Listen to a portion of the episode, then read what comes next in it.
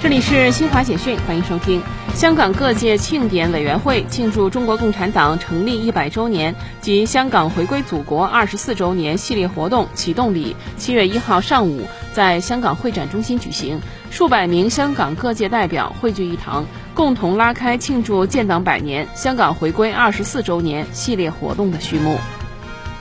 记者从中国人民银行获悉，近日，人民银行等六部门联合发文提出，围绕巩固拓展脱贫攻坚成果，全面推进乡村振兴，创新金融产品和服务，健全金融组织体系，完善基础金融服务，引导更多金融资源投入“三农”领域。针对世界银行驻华代表处发布报告说，预期今年中国经济增长将达百分之八点五。外交部发言人汪文斌七月一号表示，世行报告再次体现了国际社会对中国经济发展的信心，中方欢迎各方积极融入中国市场，分享中国发展机遇。以上，新华社记者为您报道。